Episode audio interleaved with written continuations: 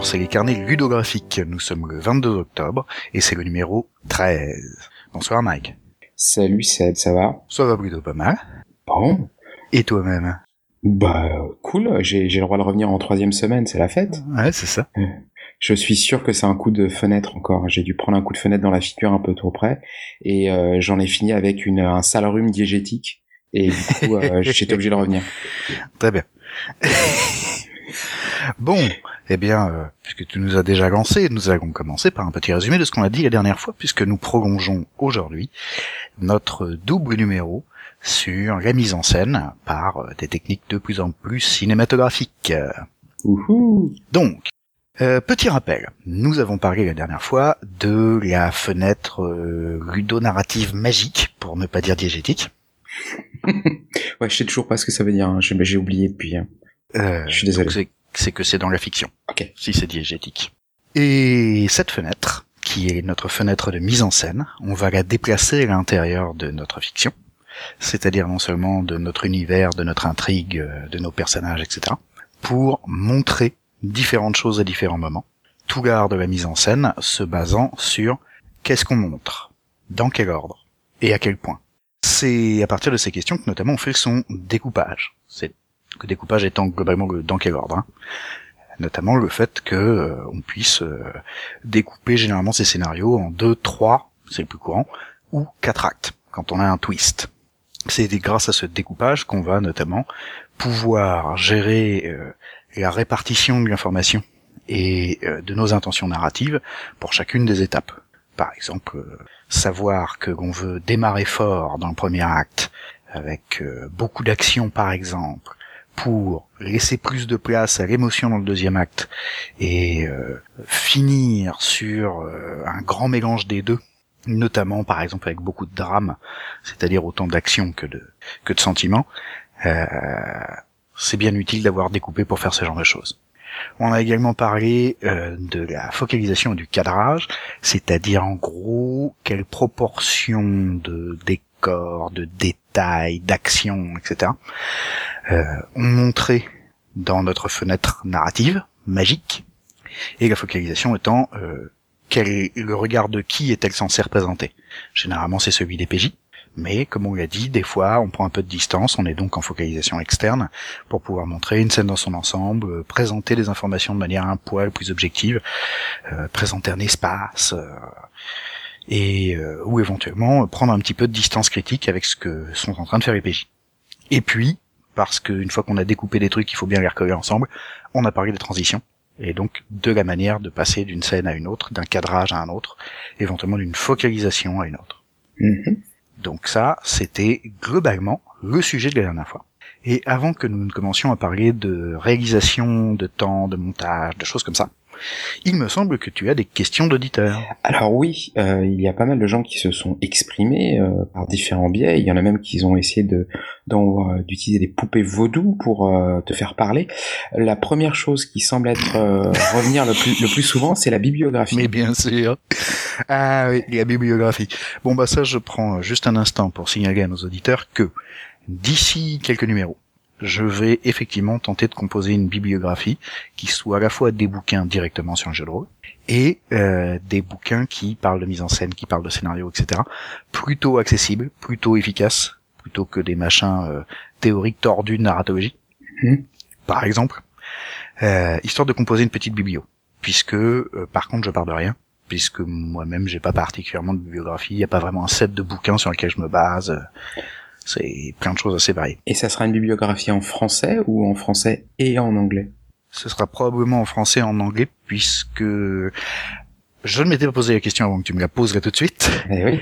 mais que je m'aperçois qu'une bonne partie des bouquins que je vais avoir à recommander sont en anglais. Bon, et ben voilà, vous êtes prévenus. Euh, fallait pas poser la question, fallait pas demander une bibliographie. Voilà, ça vous apprendra. vous avez pas précisé que c'était une bibliographie française. il y aura aussi des trucs en même, français. Bon, ça va alors. Euh, Après, euh, il n'est pas du tout impossible qu'un un bon nombre de ces bouquins aient été traduits. Hein. C'est juste que, comment dirais-je, moi les bouquins que j'ai sur le sujet, que ce soit euh, du game design, euh, du scénario, des choses comme ça, c'est plutôt des trucs que j'ai en anglais. D'accord. Donc euh, voilà, si ça se trouve ça existe. Je ne sais pas. Bon, je bon. vérifierai pour la bibliographie.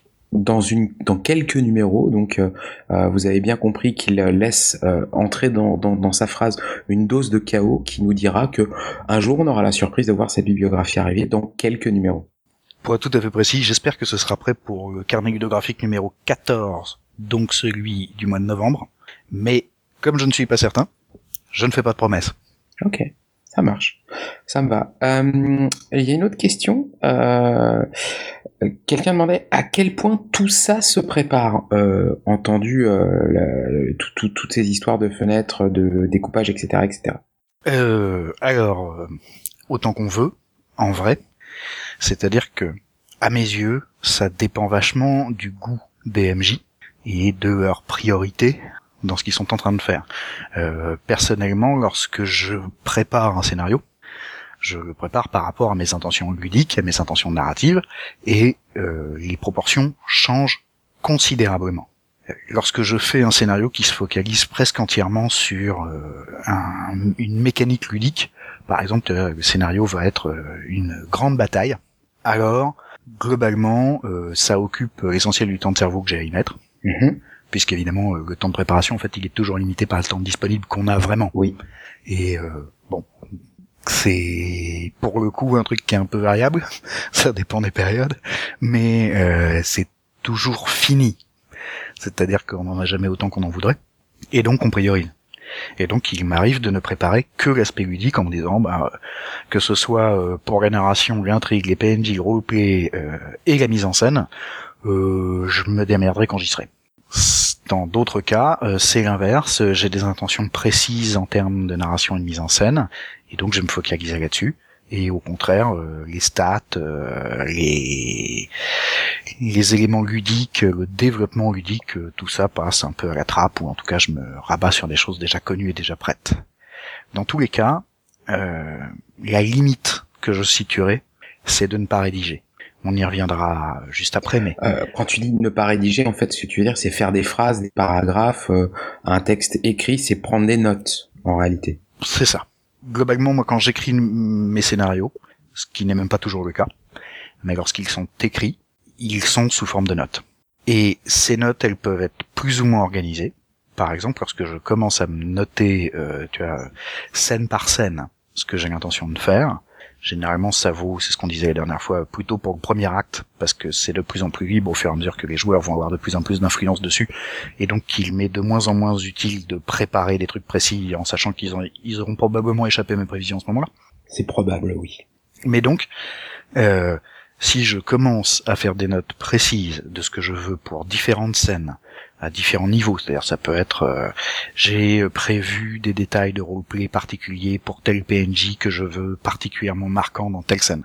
Euh, dans la scène suivante, je me suis préparé des éléments de description pour les décors, puisqu'on a fait un numéro sur les décors, parce que je voulais que le décor ait une importance particulière, etc. Euh, quand je commence à faire ce, ce genre de choses, c'est effectivement parce que j'ai des intentions précises et que je ne suis pas certain de maîtriser ce que je fais. Donc je me prépare un déroulé pour garder le mieux possible mes intentions en tête et pas perdre le fil pendant que je serai en train de mener. C'est-à-dire qu'au moment où les joueurs vont être en train de me poser des questions, où euh, je vais euh, lancer des dés, euh, essayer de récupérer quelques chips, des et surveiller le niveau du petit orange pour en avoir un peu moi aussi, j'ai un conducteur pour ne pas perdre le fil de ce que j'étais en train de faire en tant que MJ. Mais en réalité, euh, je le fais pas à chaque fois, et ça dépend. J'imagine que ça dépend en fait du niveau de préparation dont les gens ont besoin pour être à l'aise. En réalité. Voilà, c'est ça, c'est ça que je voulais dire quand tu disais euh, ne, ne, pas écrire. En fait, tout dépend de, du temps qu'ont les gens et de comment ils arrivent à euh, à utiliser cette béquille que sont leurs notes en jeu. Il y a des gens qui auront besoin d'avoir euh, des, des peut-être des textes euh, que des PNJ vont dire déjà tout écrit. Il y en a qui auront besoin de deux mots.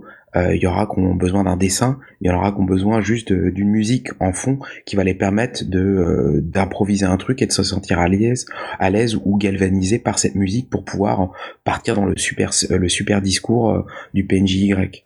Tout à fait.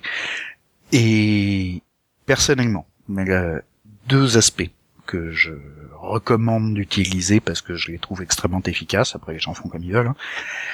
Euh, le premier, c'est de se donner le temps de la rêverie. C'est-à-dire que la manière dont je prépare mes scénars, c'est que j'y pense beaucoup. Et notamment, j'essaye de me faire une représentation un peu détaillée euh, des espaces, des personnages, euh, de la manière dont sonne la voix de machin, euh, de la manière dont il va s'exprimer, des du type de discours qu'il va tenir, etc. C'est-à-dire que c'est préparé dans ma tête, j'y ai beaucoup pensé, j'ai beaucoup rêvassé dessus, mais encore une fois, je ne le rédige pas, c'est le deuxième aspect. C'est-à-dire que moi, en tout cas, rédiger, ça me bloque. Si j'ai fait des phrases complètes et que j'ai écrit le discours que va tenir le PNJ, je vais avoir un mal de chien et quand euh, on en sera à la réalisation, qui est donc, on en a parlé la dernière fois, une performance live.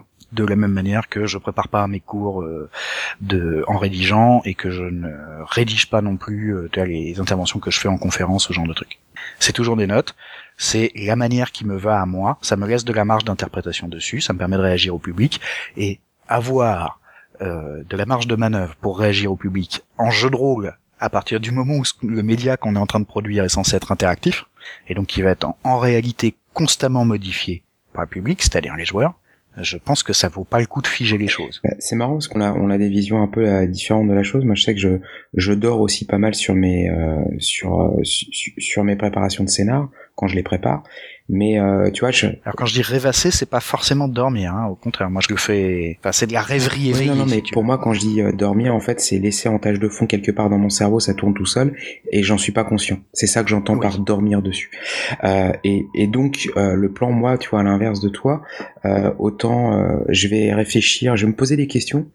par rapport à des scènes ou des choses, en mettant du point de vue des PNJ et des différentes factions de PNJ, essayer à tour de rôle euh, autour de la semaine, de les, des deux semaines si j'ai deux semaines, euh, de, de réfléchir à le point de vue de ce joueur-là, le point de vue de ce PNJ-là, le point de vue de, du larbin qui sert de, qui est serviteur dans cette salle, etc. Ou après me dire, euh, après je vais penser effets spéciaux, comment ça pourrait rendre cette scène qui soit comme ça. Et je me pose des questions comme ça et puis je, je réponds pas. Je me pose des questions, j'ai peut-être une réponse sur l'instant, mais après ça, ça tourne au fur et à mesure en tâches de fond, et ces tâches de fond s'accumulent, et c'est le jour où je joue où je dois faire jouer en l'occurrence, que éventuellement je prends quelques notes, parce que tout ça, ça a décanté, et, euh, et, et, je prends quelques notes, et puis après, le reste, c'est ces notes qui vont m'aider, et l'improvisation que je ferai pendant la partie. Euh, ok.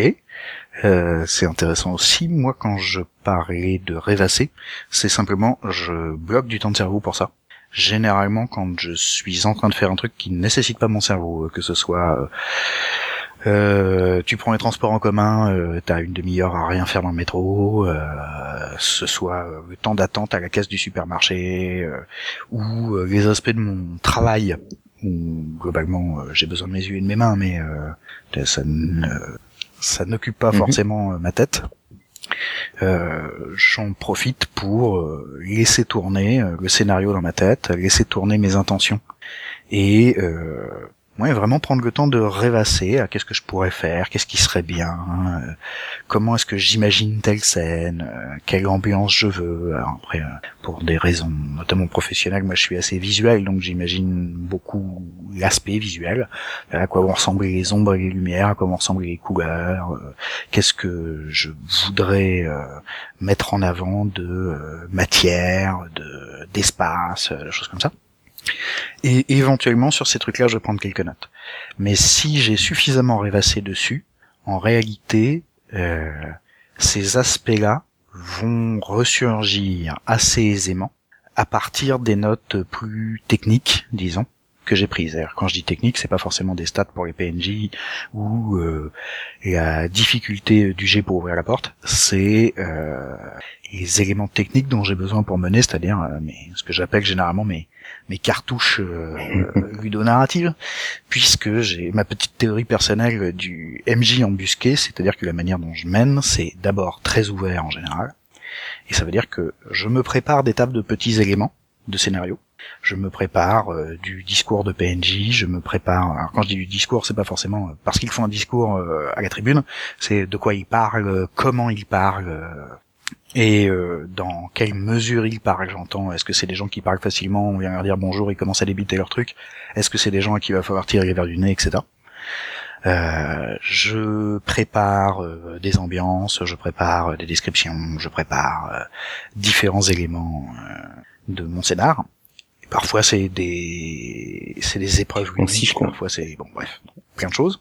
Et avec mes petits morceaux, en fait, je me planque au coin du bois en attendant les joueurs. J'ai des intentions généralement assez précises.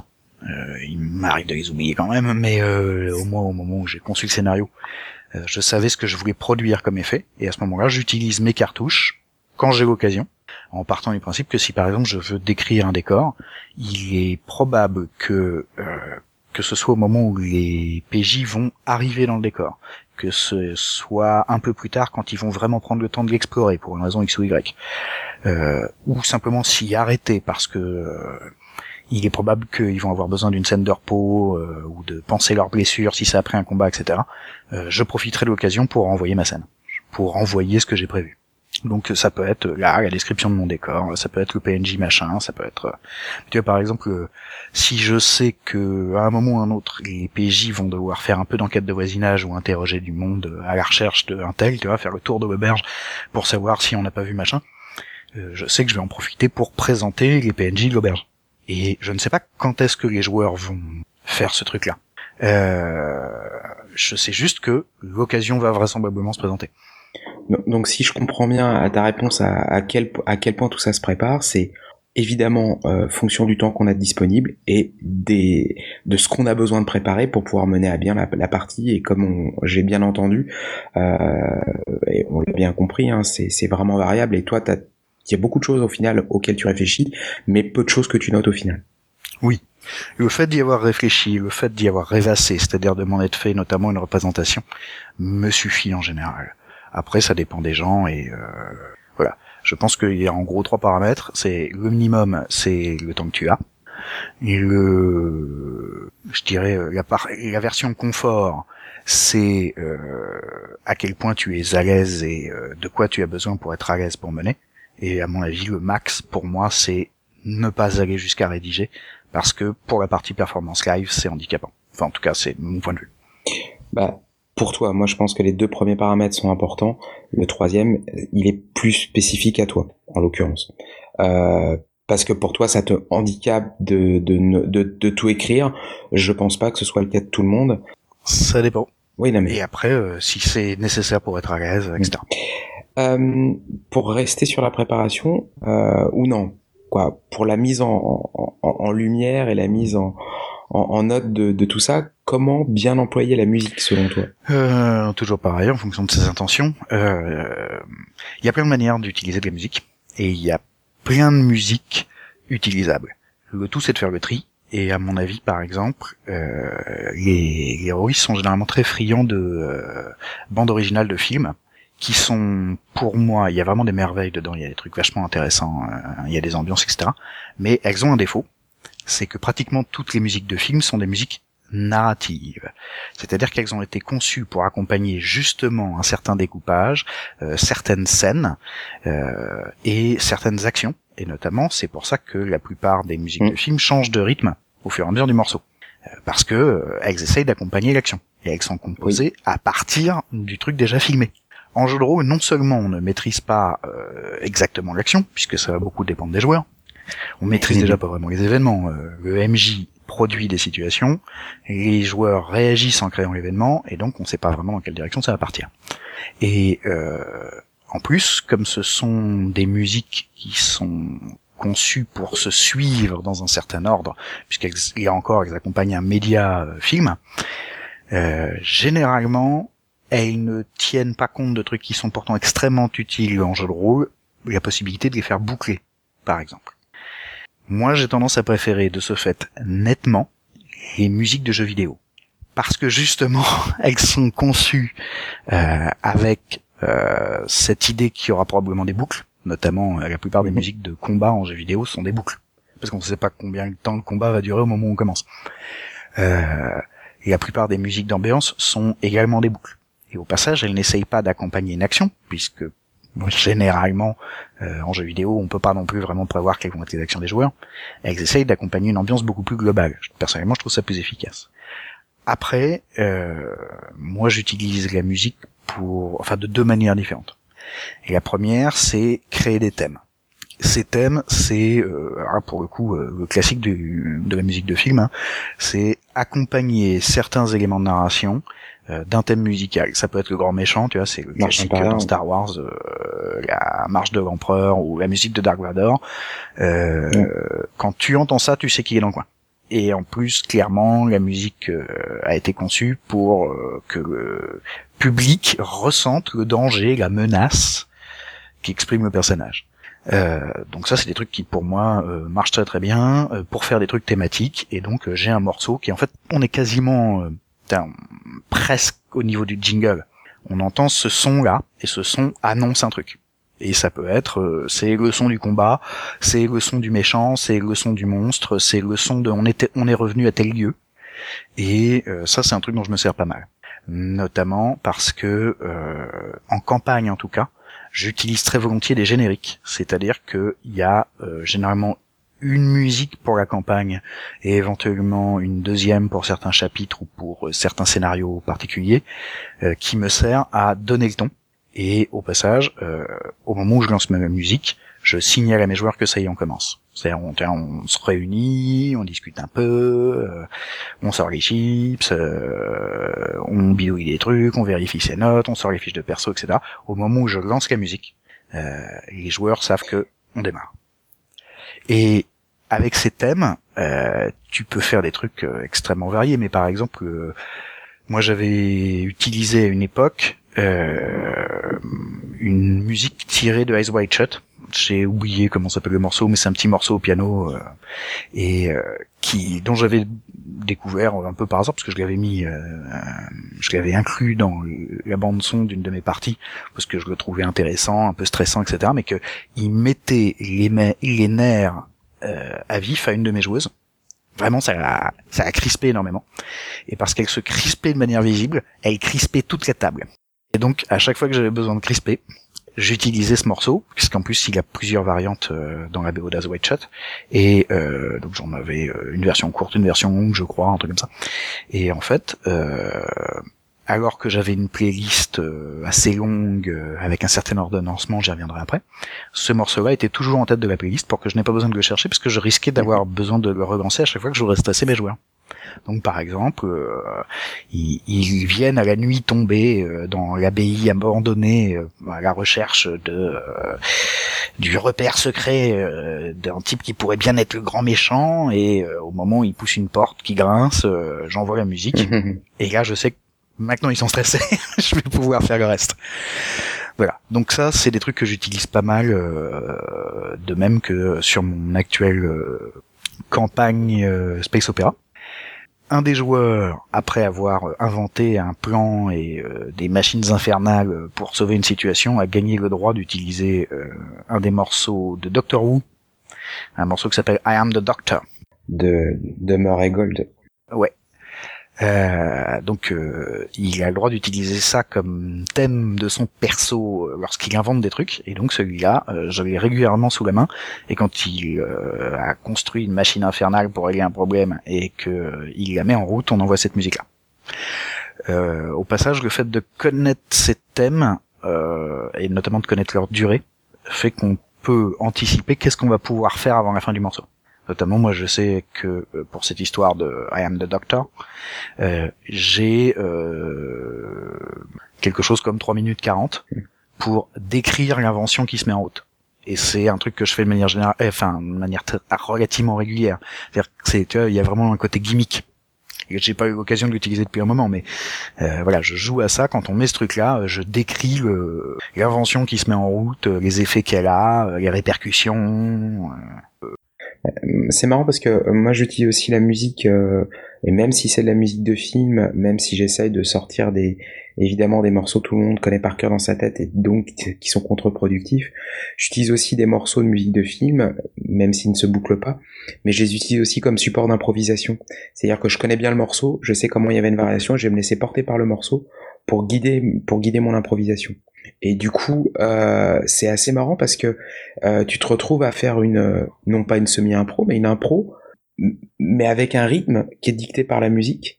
Tu connais tellement le morceau, donc tu sais comment ça va arriver, mais tu, tu vas Donc tu peux un peu anticiper, mais en réalité tu te laisses véritablement porter derrière, ou carrément des fois de temps en temps, je dis cette musique, la musique que je vais lancer, euh, je me rappelle pas du tout du rythme de la musique, mais je me laisse porter en live à 100% impro et vraiment y aller avec le, en laissant mon, mon corps, en tout cas, mon cerveau vibrer au rythme de la musique et, et du coup de, de rythmer ça comme ça. Et c'est assez rigolo à faire. Ah, c'est intéressant. Au-delà de la notion de thème, la dernière manière dont moi j'utilise la musique, c'est que justement j'essaye de ne pas préparer des playlists qui soient des suites de morceaux euh, mis dans le bon ordre, ou plus exactement, euh, je n'ai pas un morceau pour telle scène suivi par tel autre morceau, etc. Puisque je me doute bien que mes chers joueurs ne vont pas respecter ce que j'ai prévu. Et la manière dont je fais mes playlists, c'est que j'ai au début euh, tous les morceaux que je veux pouvoir déclencher sans avoir besoin de les chercher. Donc notamment mes thèmes, mes jingles, ce genre de trucs.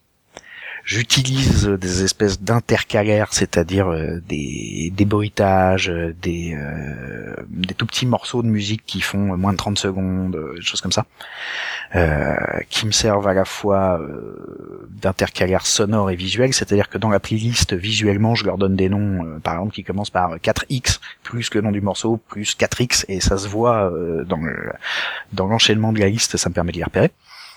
Et puis, quand je les entends, ça me permet de savoir qu'on vient de changer de segment dans la playlist. Et à partir de là, mes playlists, elles sont généralement quatre segments.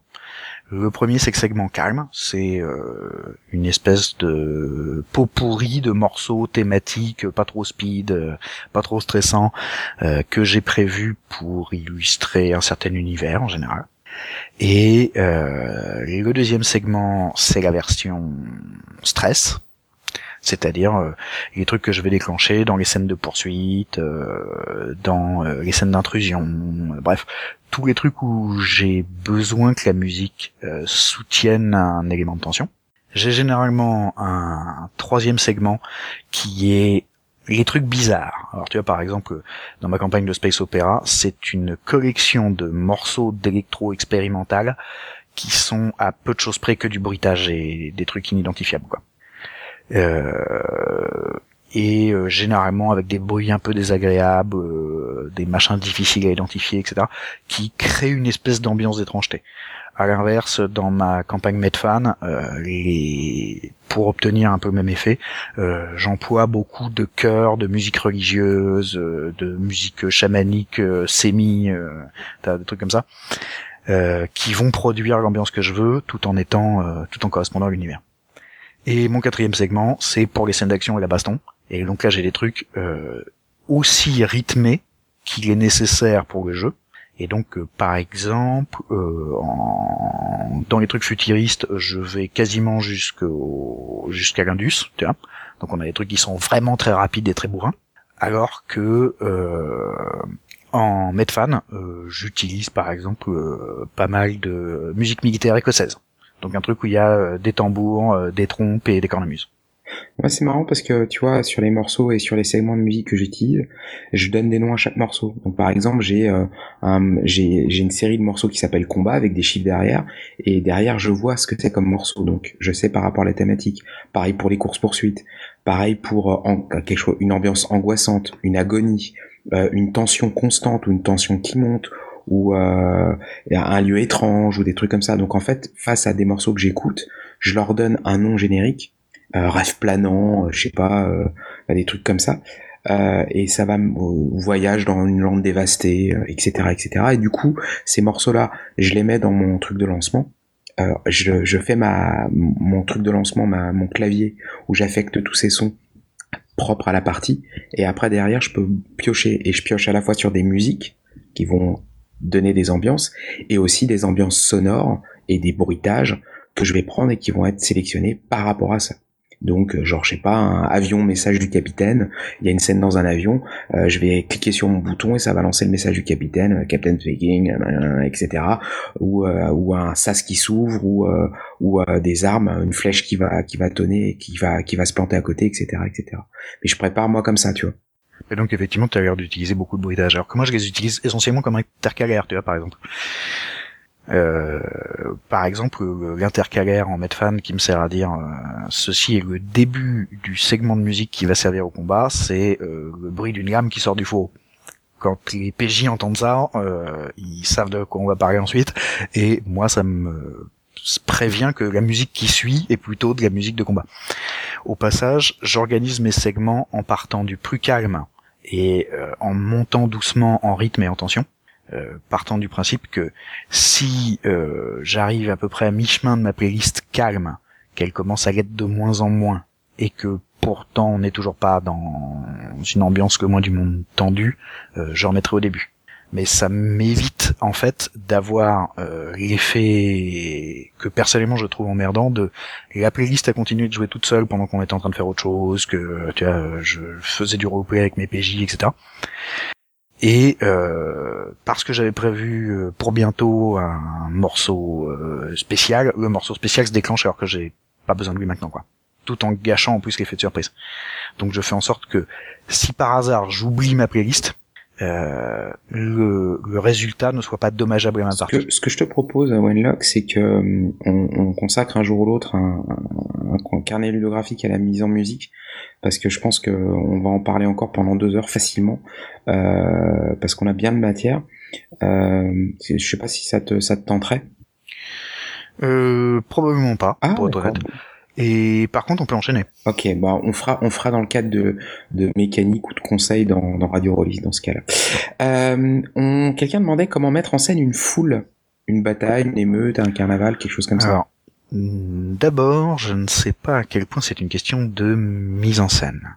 J'entends, euh, a priori, la mise en scène, c'est encore une fois, euh, qu'est-ce qu'on veut montrer, dans quel ordre, à quel point. Euh, je ne sais pas s'il y a une mise en scène particulière à faire sur une foule. Euh, je pense que la question à se poser, c'est qu'est-ce qu'on veut qu'elle exprime. Donc effectivement, dans les exemples, une bataille, une émeute ou un carnaval, on n'a euh, pas vraiment les mêmes intentions. Et puis il peut y avoir toute une variété d'intentions pour chaque catégorie. Quoi. Dans tous les cas, on en avait déjà finalement pas mal parlé lorsqu'on parlait des PNJ et du fait de les traiter en masse mhm. et qu'ils fassent partie du décor pour moi, la première question, c'est la foule est composée de quoi? De quelle sorte de gens? Et à quoi ils ressemblent? Est-ce qu'il y a une moyenne, si tu veux? Est-ce que c'est identifiable? Parce que dans une bataille, globalement, euh, l'immense majorité des trucs que tu vas voir, c'est des soldats, quoi. Oui. Alors en fonction de l'époque, ils vont avoir ou non des uniformes, ils vont avoir ou non des armures, ils vont avoir ou non, euh... enfin ils vont avoir tout un tas de matériel varié, etc. Mais globalement, c'est ça qu'on va voir. Si c'est dans une bataille moderne, on voit vraiment pas grand-chose en réalité. Si c'est dans une bataille médiévale, il y a par contre tous les éléments de repérage dont ont besoin euh, les généraux pour diriger leur bataille. Donc euh, il y a des drapeaux, il y a des étendards, euh, il y a des couleurs pour qu'on puisse reconnaître les régiments et que le type qui est en haut sur la colline puisse dire en gros les cavaleries attaquent par la gauche maintenant, merci. c'est quoi le truc rouge? Le truc rouge c'est vos fantassins, monseigneur. Ah ben, nos fantassins sont en train de se faire écraser par les trucs bleus. Oui, monseigneur, effectivement. faut, faut qu'on sache, faut et ça, en fait, vu de l'intérieur, c'est une espèce d'énorme bordel bigarré. en plus, d'autant plus bigarré qu'on avance euh, dans, enfin, si tu veux, en fonction des époques, euh, en médiéval, par définition, euh, comme le matériel qu'on utilise est encore globalement du cuir, du métal et des choses comme ça, l'essentiel de ce qu'il y a à voir en termes de couleur, c'est marron et gris, quoi. Donc on a euh, des tabards, des oriflammes, etc. Mais comme en plus de toute façon euh, plusieurs milliers de mecs qui piétinent un champ assez vite, ça fait de la boue. Enfin, à moins qu'on soit en terrain très sec, auquel cas euh, ça devient plus verruant. de toute façon, tout le monde va être très sale très vite. Et globalement, c'est donc une espèce de masse de cuir, de métal, de et de sang très vite, avec des oriflammes qui dansent au-dessus, quoi. Mais par contre, au fur et à mesure que euh, on commence à développer des techniques militaires et qu'on commence à essayer de rendre les choses plus visuelles, euh, par exemple la guerre de 30 ans, c'est une période où euh, on va à la guerre de manière habillé de manière extrêmement voyante. Et puis on, on, on va à la guerre parce qu'on suppose qu'on va mourir en gros dans ses plus beaux habits. Et donc euh, les gonfaloniers ont euh, des culottes bouffantes, des manches à crever, euh, des cols pas possibles, des chapeaux à plumes, et tout ça est rose vif, bleu électrique, jaune poussin. C'est extrêmement bariolé une guerre de la, enfin une bataille de la guerre de 30 ans. Au moins au début, parce qu'assez vite tout le monde est marron et rouge. Mais voilà. Donc il y a d'abord une question de qu'est-ce qu'il y a dans la foule, qu'est-ce qu'il y a d'identifiable. Et comme tu peux remarquer, encore une fois, euh, moi, les premières questions que je me pose sont visuelles. Euh, ensuite, il va effectivement y avoir des questions de son, c'est-à-dire quel bruit fait cette foule. Et là, tu peux faire des trucs, à mes yeux, extrêmement intéressants en jouant sur le son, parce que par exemple, euh, une bataille implique un certain rythme. Tu vois, si on est, si on a des histoires de régiments qui avancent, ils avancent au pas, et tu les entends marcher. Au passage, la musique militaire écossaise dont je parlais avant, c'est des trucs qui ont été conçus pour rythmer l'avance des régiments. Et donc, notamment, quand tu entends un truc qui fait boum, boum, boum, boum, tu sais que le régiment est au pas de marche. Quand ça commence à accélérer, tu sais que les mecs qui viennent de passer au, pas de charge, tu peux l'entendre si tu veux. Le bruit des tambours te disent, ça, ça vient d'accélérer. Euh, voilà tu vas avoir euh, un, éventuellement un certain usage de la musique militaire si on a une époque où ça se fait, euh, ou alors si on est sur une bataille moderne avec des armes automatiques, globalement, ce que t'entends, c'est euh, le bruit des détonations, et entre les deux le silence, parce que de toute façon les gens communiquent par radio, très majoritairement par radio. Puis de temps en temps, évidemment, les mecs qui hurlent parce qu'ils ont très mal. Donc, tu vois, le bruit va pas être complètement le même. Et quand je dis qu'on peut faire des choses à mes yeux extrêmement intéressantes en termes d'ambiance avec la musique, enfin avec le, avec le son, mais donc potentiellement avec la musique qu'on derrière, etc., c'est que une masse de gens, ça nous évoque un certain brouhaha. Si on, ça c'est un peu le niveau moyen. Si on sort de ce brouhaha dans une direction ou dans une autre, on commence à attirer l'attention. Par exemple, une foule nombreuse qui remplit une rue, qui tombe sur une barricade de CRS, avec euh, un officier qui gueule dans son mégaphone euh, à la foule de se disperser, et que non seulement les gens ne se dispersent pas, mais qu'elle ne fait pas de bruit, c'est-à-dire que tu as, une rue remplie par 5000 personnes et il n'y a pas un mot. À mon avis, c'est un signal clair pour les types de la barricade qu'ils ont un problème qui n'est pas le même que d'habitude. Ces gens-là sont pas venus pour rigoler. Ils sont pas venus pour dire qu'ils étaient mécontents. Ils sont venus pour faire quelque chose. Sinon, ils crieraient. Donc tu peux tu peux amener plein de plein d'effets par le son. Et euh, par exemple, euh, une émeute, puisque c'était un des trucs qu'on, un des exemples qu'on nous donnait, euh, il y a une multiplicité de sons dans une émeute, parce que par définition c'est le bordel.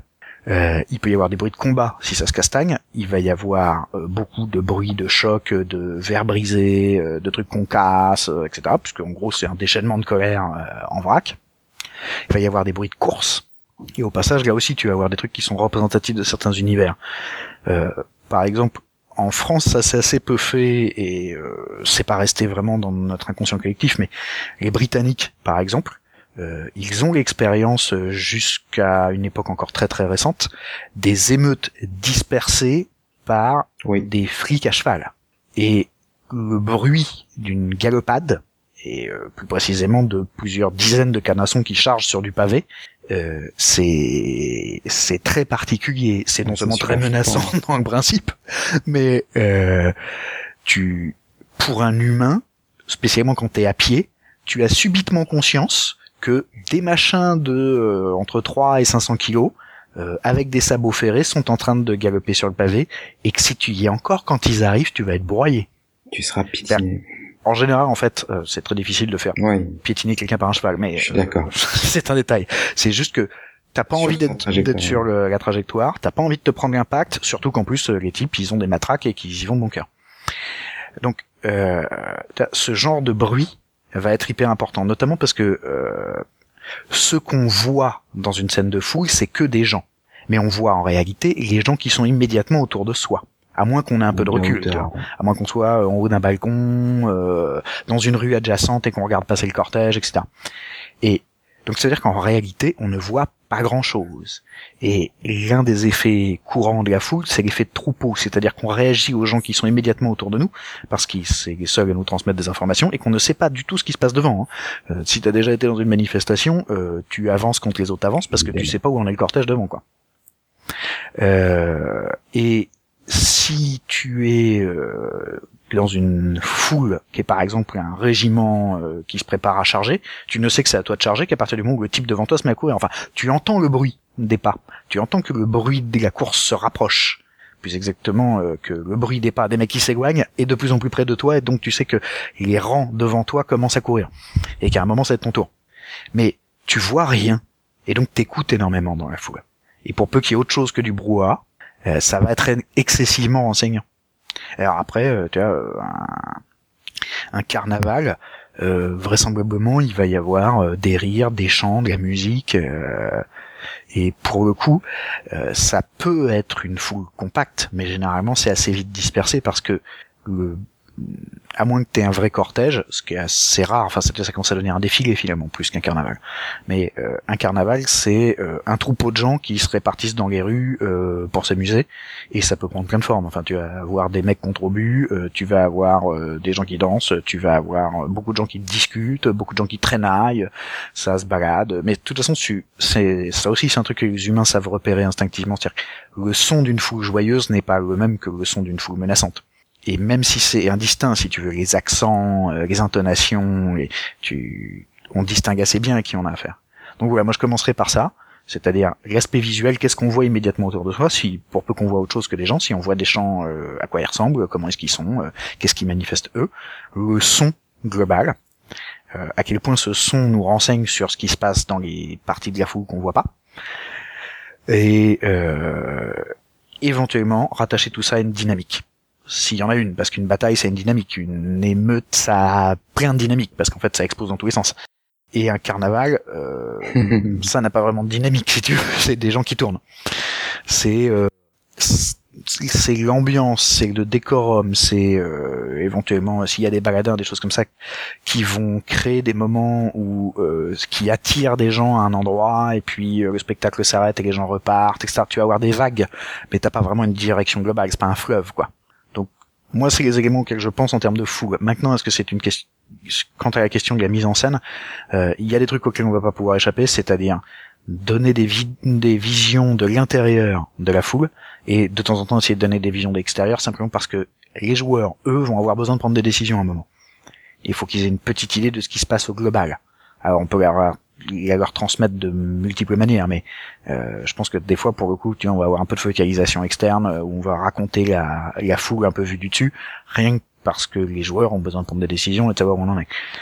Euh, mais après, en termes de mise en scène, euh, on peut s'amuser avec plein de choses. Hein. Euh, genre, ça a déjà été fait dans un certain nombre de films, par exemple. on pourrait ne décrire ne se préoccuper que des pieds, que de ne parler que des pas et des jambes, quoi. Euh, pour plein de raisons, hein, j'en sais rien, mais euh, ça peut être parce que ça correspond au point de vue d'un personnage qui est tout petit, euh, ou simplement parce que euh, si c'est des gens qui marchent et que c'est essentiellement ce qu'ils font, par exemple un régiment qui défile, etc. euh, à la limite, ce qui passe, ce qui se passe au-dessus de leurs genoux a moins d'importance, quoi. C'est les rythmes que ça transmet, c'est le bruit, c'est voilà. Et on peut faire des tas de choix de mise en scène variés. On peut décrire essentiellement des couleurs.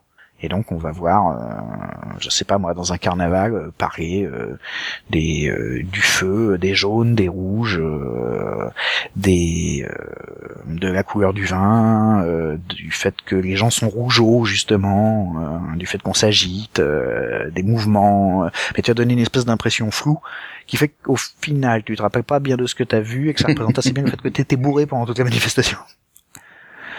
C'est voilà, c'est des possibilités comme ça. On peut, mais et les choix sont extrêmement vastes. En fait, il y a plein de manières de mettre en scène les mêmes éléments, donc éventuellement même une foule. Autre question, comment émerveiller? Alors ça, c'est vraiment la question qui tue. Euh, D'abord parce que le premier aspect de la réponse, ce serait définir émerveiller. Ah Oui, oui, et puis après, émerveiller qui? Bah, a priori, j'imagine émerveiller les PJ euh, ou les joueurs à travers eux, mais euh, parce que la notion de merveilleux ne représente pas la même chose pour tout le monde. Elle n'a même pas la même connotation dans tous les univers, dans tous les genres narratifs.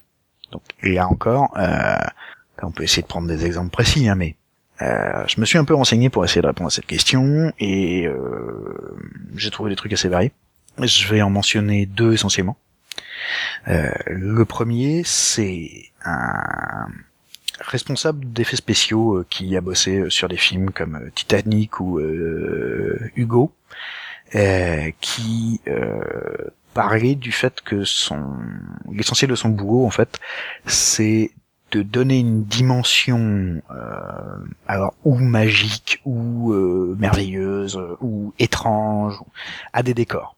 Et que euh, la manière dont il met ça en scène c'est toujours par les mouvements de caméra et le rapport à l'espace. C'est-à-dire donc essentiellement comment est-ce qu'il va déplacer sa caméra donc son point de vue pour nous héroïstes à travers cet espace. Et le fait que suivant ce qu'il veut raconter avec son espace il va ou avancer très peu en regardant très loin, mais avancer quand même tout de même pour qu'on découvre des choses au fur et à mesure, ou au contraire être aussi près possible euh, du décor, c'est-à-dire euh, raser les murs, tourner à l'intérieur des coursives, euh, grimper les escaliers, etc.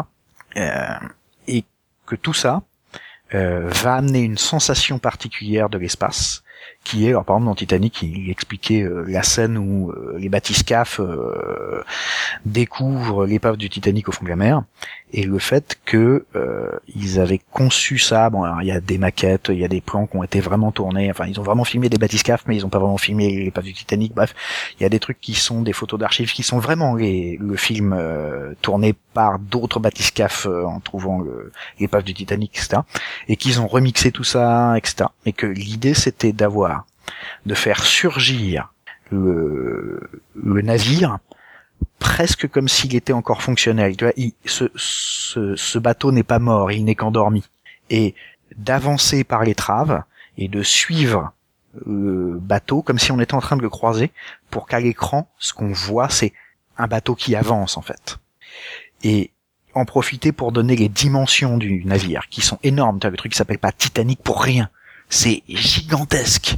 C'est un truc qui est grand comme un très gros immeuble.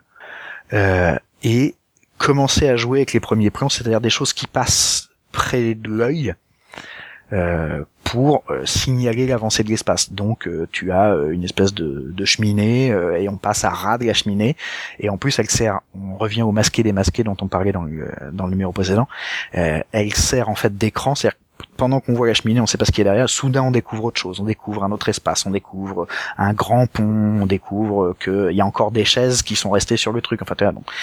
Euh, L'idée, c'est euh, de gérer en réalité euh, différents moments de découverte en créant, si tu veux, des rideaux qui vont cacher les choses pour les révéler ensuite et en jouant sur les dimensions et sur ce rapport particulier à l'espace. Donc là, il y avait tout ça dans la même scène.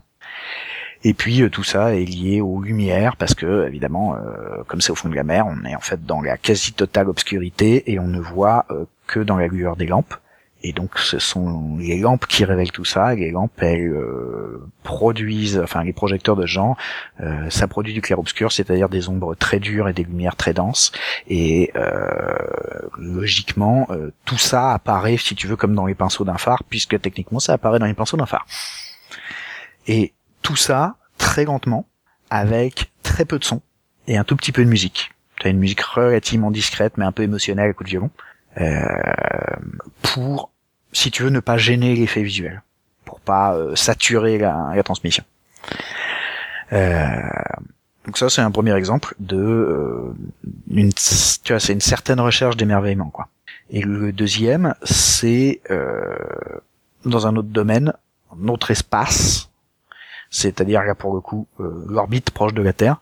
Euh, tu as euh, un film comme Gravity qui a particulièrement travaillé ses profondeurs de champ pour donner le plus possible la sensation de l'espace et notamment manifester le fait que lorsqu'on n'est plus dans une situation atmosphérique, qu'il n'y a plus de flou atmosphérique, c'est-à-dire que les choses qui sont loin de nous ne se fondent pas dans le bleu, mais sont toutes très nettes. elles peuvent être très petites, très loin, on voit pas grand chose, mais les effets de lumière sont extrêmement nets. Et euh, jouer sur les distances en euh, faisant euh, un maximum de zoom, de travelling, etc. Quitte à y passer du temps, notamment tu vois, quand t'as un personnage qui est éjecté à plusieurs centaines de mètres d'une station spatiale, on le suit et on le suit lentement. Et c'est ça qui va donner la sensation de l'espace, c'est-à-dire manifester la distance, qu'on montre la distance à l'écran et euh, régulièrement il y a des repères visuels qui sont plus ou moins discrets. Tu vois, ça peut être la Terre au loin et tu vois légèrement le, globe terrestre bouger à l'écran, etc.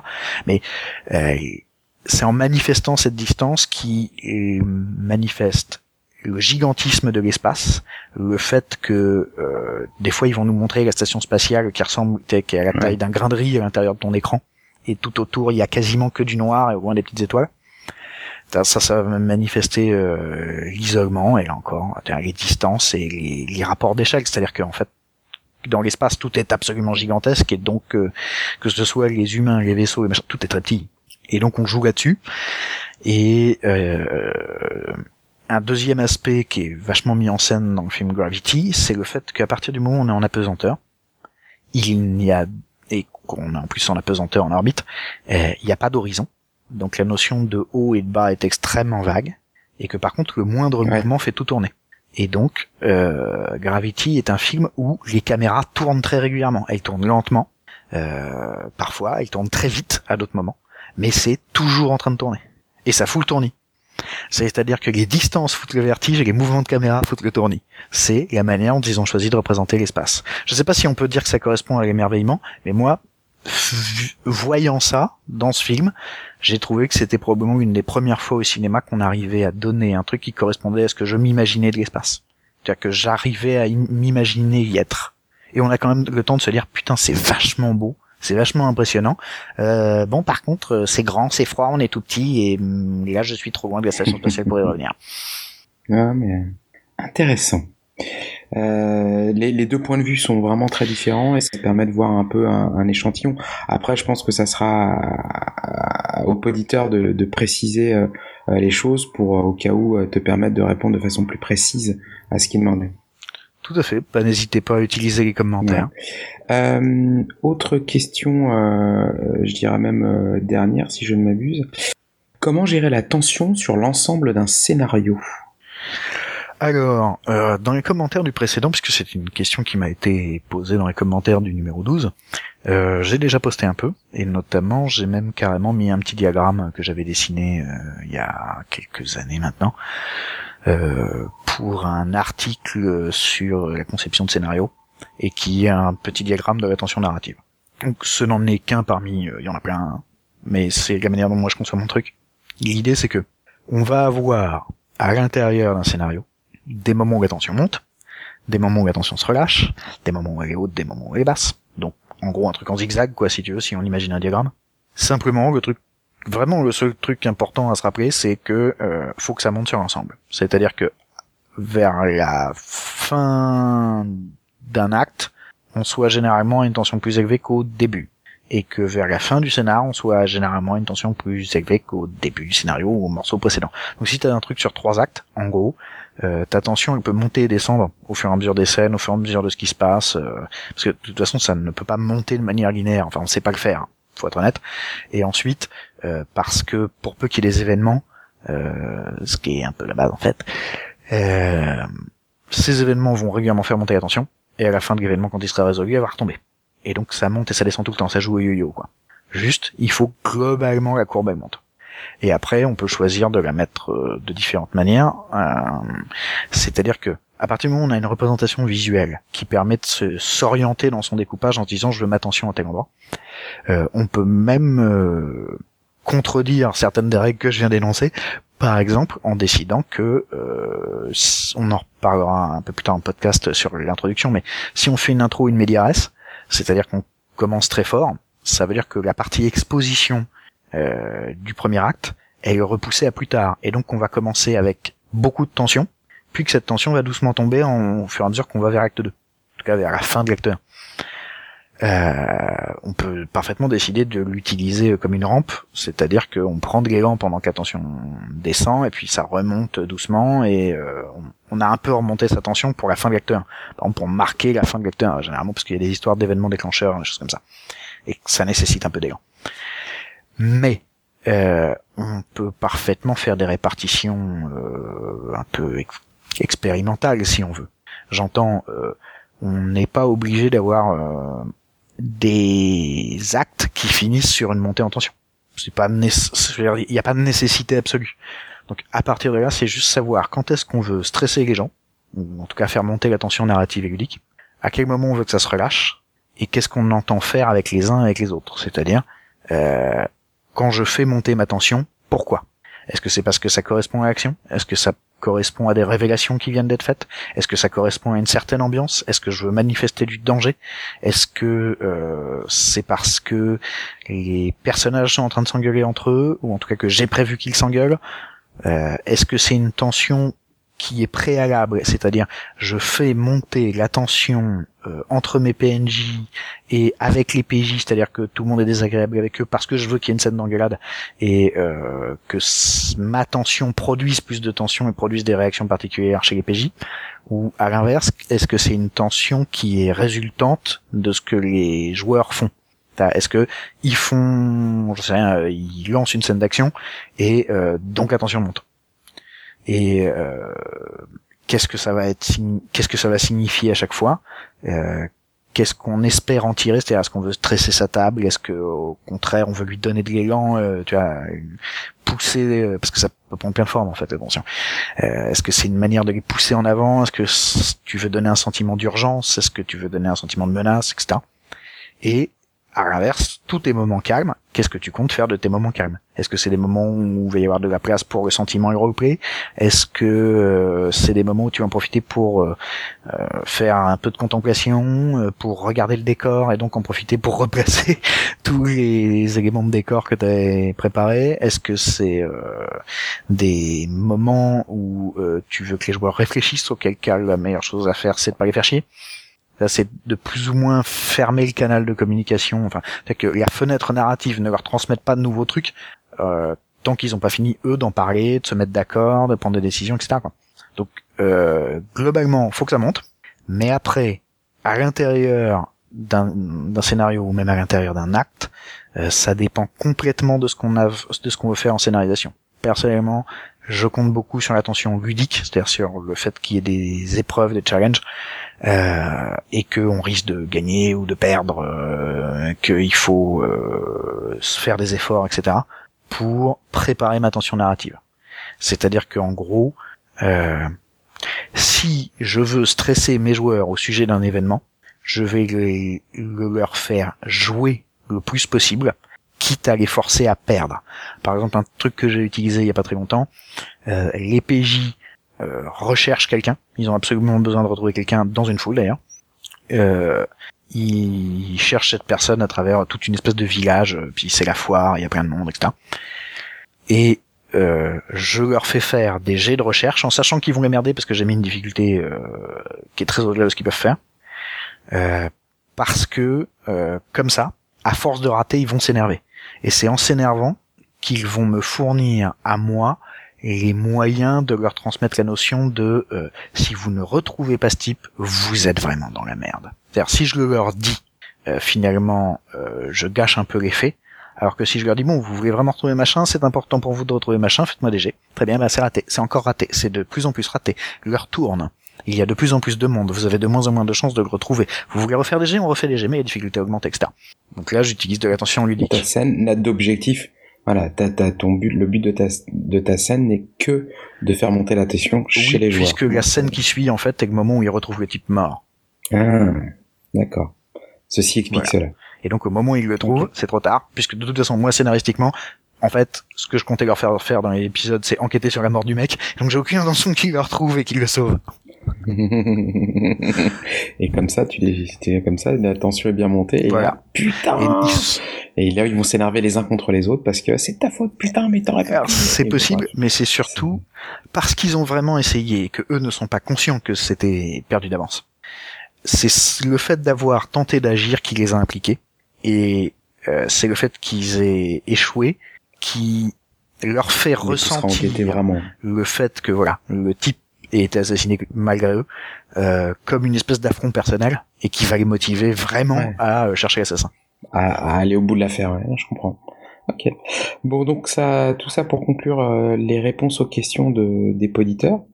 Euh, vous n'hésitez pas à en poser d'autres sur sur le blog de, Radio Rolliste. vous pouvez aussi envoyer des mails, bref, comme d'habitude.